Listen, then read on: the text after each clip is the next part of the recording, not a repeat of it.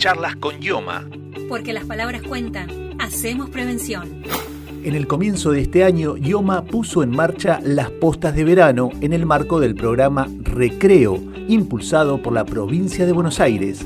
Esto significó un contacto directo con las y los afiliados con puntos de información y testeo en lugares estratégicos en el contexto de las vacaciones y la pandemia del COVID-19.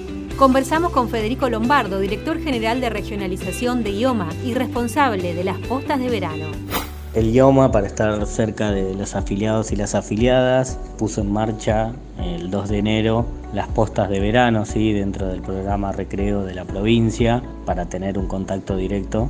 En las mismas se establecieron postas tanto de información y asesoramiento como también postas referidas al testeo para los casos de COVID, siempre siguiendo los protocolos establecidos por la provincia de Buenos Aires. Las postas de testeo han tenido un caudal muy importante de trabajo en el inicio del mes de enero porque nos encontramos en un brote nuevamente de COVID y obviamente frente a, a, una gran demanda en todo lo que tiene que ver con la costa de la provincia de Buenos Aires se llegaron a testear más de 9.000 personas y bueno, se continúa obviamente establecidas para, para poder atender a los afiliados y afiliadas dentro de los protocolos establecidos.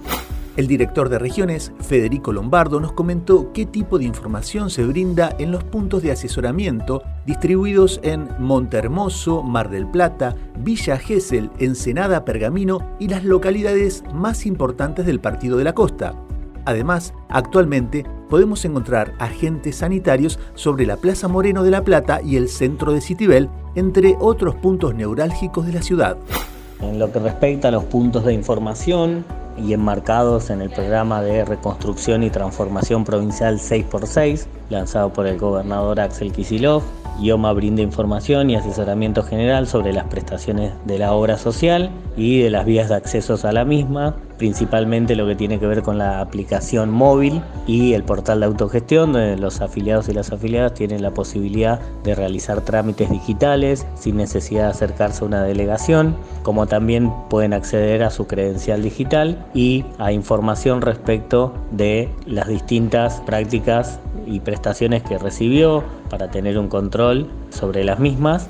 Asimismo, se brinda información sobre el programa de fortalecimiento del primer nivel de atención dentro del marco del IOMA Cobertura 100 para todos los afiliados y afiliadas en las distintas localidades. Por otro lado, este viernes 25 de febrero, de 20 a 24 horas, IOMA estuvo presente con sus agentes sanitarios en la noche de las vacunas.